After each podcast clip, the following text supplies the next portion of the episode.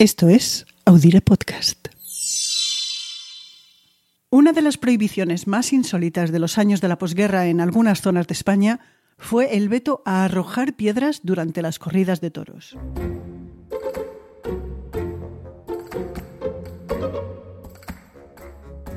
Cuando el público quedaba contento con la faena, tiraba piedras al ruedo. Y el torero, el torero quedaba satisfecho. Sabía que esas piedras tenían un gran valor se lo daba su contenido en wolframio, y esos eran unos tiempos en los que el wolframio era nuestro oro.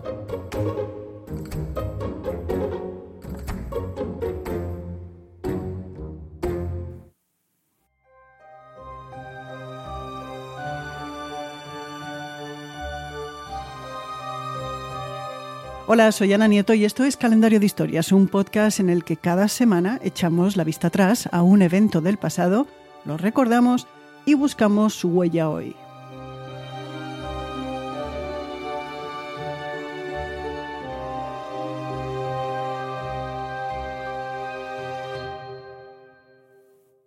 La Segunda Guerra Mundial se luchó en varios frentes.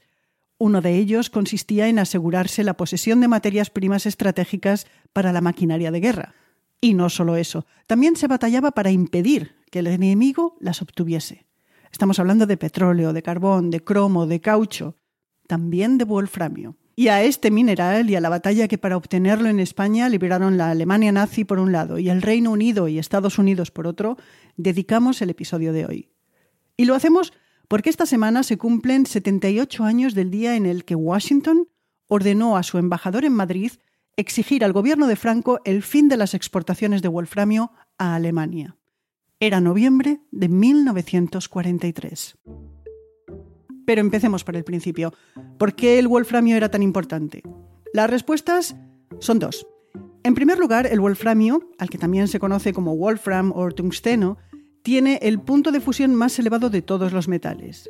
En segundo lugar, tiene el punto de ebullición más alto de todos los elementos químicos. Estas características permiten que sus usos sean múltiples.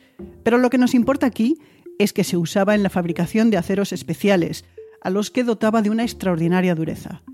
Y eso lo convirtió en una materia prima esencial para Alemania, como nos comenta el historiador Joan María Tomás, catedrático de la Universidad Rovira y Virgili.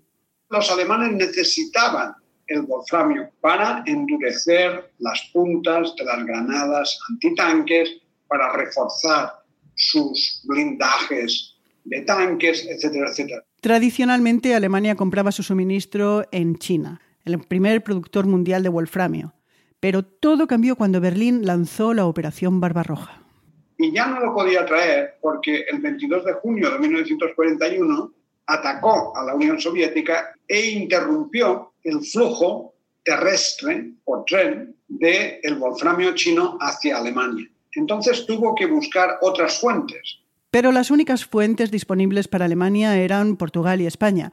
Y dentro de España casi todo el mineral se concentraba en Galicia y en menor medida León, Asturias, Salamanca y Extremadura. La necesidad alemana provocó que los yacimientos que apenas se aprovechaban hasta entonces comenzaran a explotarse masivamente. Cuando los aliados se dieron cuenta de que los alemanes estaban comprando este wolframio, dijeron, vale, vamos a comprar nosotros también a esas minas, porque de esta manera vamos a lograr que los alemanes no se queden con tanto wolframio como se quedarían, porque si nosotros también conseguimos comprar, ellos no se lo llevarán todo. Ni el Reino Unido ni Estados Unidos necesitaban wolframio porque lo tenían. Y además tenían acceso al chino, al boliviano, al indio. Por tanto, muchas veces, después de comprarlo y de embarcarlo, lo tiraban pero de esta manera conseguían que los alemanes tuviesen menos wolframio. Las compras alemanas y aliadas provocaron una escalada de precios. A lo grande. Si en 1940 se pagaban 15.000 pesetas la tonelada, tres años más tarde se alcanzaron las 285.000 pesetas por la misma cantidad. A eso había que sumar el impuesto de exportación de 100.000 pesetas por tonelada y que se embolsaba España. Esta extraordinaria riqueza que salía de una piedra estimuló la formación de minas con cientos de trabajadores. Una de las principales fue la de Valborraz, en las montañas orientales de Urense. Le preguntamos al doctor Carlos Tejerizo del Instituto de Ciencias del Patrimonio, Consejo Superior de Investigaciones Científicas y director del proyecto Sputnik Labrego, que nos contara cómo era la vida en esta mina de Valborraz. Estaba gestionada directamente por la Alemania nazi a través de este consorcio que se llamó Sofindus. Sofindus actuaba como testaferro de los alemanes y se utilizó para saltarse los límites legales sobre la propiedad de las minas, no solo en Valborraz, sino también en toda Galicia había dos tipos fundamentales de trabajadores, que eran los trabajadores libres, que digamos eran asalariados de la propia mina, y también trabajadores, digamos, vinculados al destacamento penal, ¿no? Eran presos que trabajaban en la mina. Había varios tipos de presos, y entre ellos presos vinculados directamente a la guerra civil. Hubo varias fugas del destacamento penal, muchas de estas personas que se fugaron del destacamento penal acabaron en la guerrilla antifranquista. En Valborraz, los presos vivían separados de los trabajadores libres. Sin embargo, a la hora de trabajar, las condiciones de los dos grupos eran similares y las relaciones fluidas. Mientras los trabajadores eran todos españoles. Los ingenieros, topógrafos, gente importante de la mina de Valborraz eran alemanes. Se generó una sociedad paralela en la que la propia minera proporcionaba todos los servicios necesarios para la vida cotidiana. De hecho, se le conoce como ciudad de los alemanes y creo que es un término bastante adecuado en dos sentidos. El primero es que realmente estaba gestionada por alemanes. La mayoría de personas no eran alemanas, eso está claro, los trabajadores y trabajadoras que había allí. Pero sí que la gestión está muy vinculada a esa presencia alemana nazi en el noroeste peninsular en los años 40. También la ciudad de los alemanes es correcta precisamente por la palabra ciudad, y es que era un entorno prácticamente autónomo. Había de todo, había escuela, había fiestas, había ultramarinos. Esto se replicaba en otras minas y en el caso concreto de la Pontevedresa de Fontao, que posiblemente fue la más grande, llegó a haber hasta cine. Hubo además extraperlo. Se robó mineral de todas las minas y también se explotaba fuera de los complejos mineros por cuadrillas que lo extraían de zonas superficiales. Estas actividades estaban toleradas por las autoridades, incluida la Guardia Civil, posiblemente porque sacaban algo a cambio. Alrededor de las minas también se construyeron muy rápidamente carreteras que cruzaban con marcas enteras y había camiones llegando y saliendo continuamente. Incluso trajo el avance en otras infraestructuras como electricidad y agua caliente. En el caso de Valborraz. La electricidad y el agua caliente fue algo que recibieron antes los presos del destacamento penal que las poblaciones de la zona. Toda esta espiral de actividad frenética en torno al wolframio duró apenas tres años. Su inicio y su final está ligado a la evolución de la Segunda Guerra Mundial. Cuando comenzó el comercio, los aliados lo consintieron porque no se atrevieron a forzar a España por miedo a que entrara en la guerra del lado del eje. Incluso participaron de este comercio. Pero según avanzaba la guerra, los aliados estaban cada vez más seguros de que la victoria sería suya, y empezaron a exigir a los países neutrales que dejaran de exportar a Alemania. Se le dijo a los suecos que enviaban hierro, a los turcos que vendían cromo, a los suizos que exportaban equipos de precisión y a los portugueses y a españoles se les pidió que cortasen el flujo de wolframio. España se hizo la sueca y Estados Unidos le echó un órdago, para lo que tenían una gran carta en la mano, el petróleo. El Consejo de Ministros franquista estaba dividido ante la situación. Se oponía a dejar de vender Demetrio Carceller, ministro de Industria y Comercio, apoyado por los sectores más duros del ejército, de la Marina de Guerra y del Partido Único. Enfrente tenía al ministro de Asuntos Exteriores, que ya veía por dónde avanzaba la guerra. Para él era claro que si el régimen quería sobrevivir, debía escuchar las exigencias aliadas. Entonces, fue en ese momento cuando se le impuso un embargo de la venta de productos petrolíferos, que todos los productos petrolíferos que llegaban a España llegaban a través de compañías estadounidenses basadas tanto en Estados Unidos como sobre todo en Venezuela, Colombia, etcétera, etcétera. Había una dependencia absoluta del petróleo, de productos petrolíferos de esas compañías americanas. Estados Unidos cortaron eso. España resistió tres meses y al final cedió. En todo caso, poco después, los aliados invadieron Normandía. Así se imposibilitó el envío de wolframio a Alemania, tanto por tierra como por mar. La fiebre del wolframio se había acabado. Era junio de 1944. ¿Y qué queda de todo esto hoy? Durante tres años el wolframio fue la exportación que más dinero generó para España. ¿Quién más se benefició?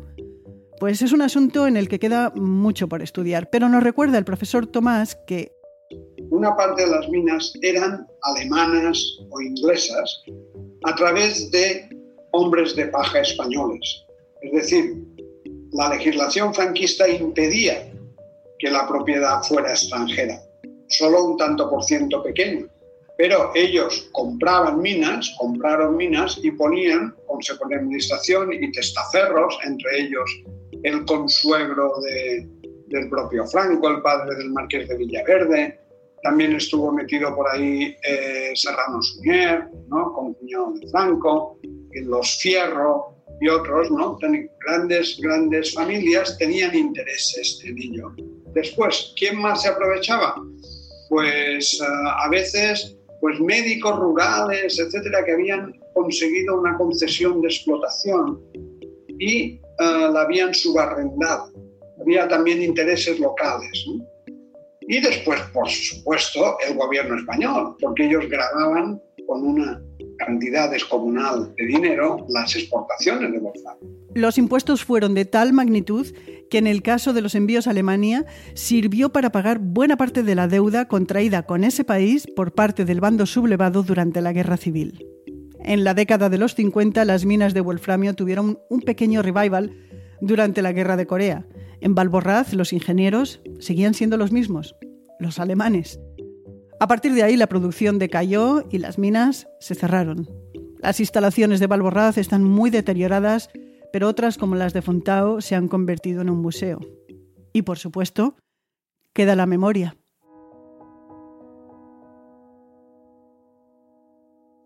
Artemia Villamarín, de 91 años, recuerda que comenzó buscando wolframio con una azada. Digo, ala, levantai-vos que xa saliu o luceiro. Non tiñamos reloj, nadie, non tiñamos reloj. Y medio pueblo caminaba junto hasta llegar donde el mineral afloraba casi a ras del suelo. Le vendían lo que encontraban a unos mozos que lo contrabandeaban en la vecina Portugal. Trabajaban de sol a sol. Comían lo que llevaban en una olla, patatas, algún chorizo, y regresaban ya de noche, pasando miedo cuando oían aullar al lobo. Al poco abrieron una mina en Baltar, su ayuntamiento. Le asignaron trabajo en un lavadero. Pesaba moito. Negro, pero pesaba. Duro. Los jefes eran conocidos del lugar, pero un día llegaron desconocidos. Unos vestidos como soldados, os pantalones moi apretados abaixo, con moito vuelo así. Entón, ai, que ven, ai, que están aí. Entón, se andaban pasando lista polos lavaderos como andaba todo. Eso no lo olvida. Tampoco que en invierno se quedaba a dormir en una casita que alquiló con otras muchachas en esa edad que no eres ni mujer ni niña. Solo descansaban un día a la semana. Respetábamos el domingo.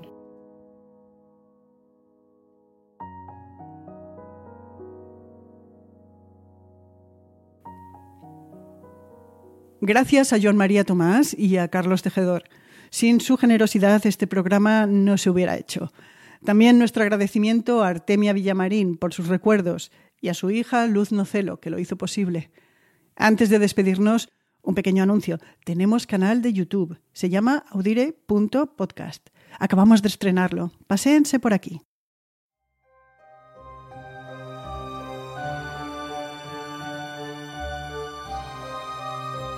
Calendario de historias vuelve la semana que viene. Nos despedimos aquí. María Luz Rodríguez, desde Urense, y yo, Ana Nieto, desde Brooklyn, les esperamos la semana que viene. ¡Feliz semana! ¡Nos oímos!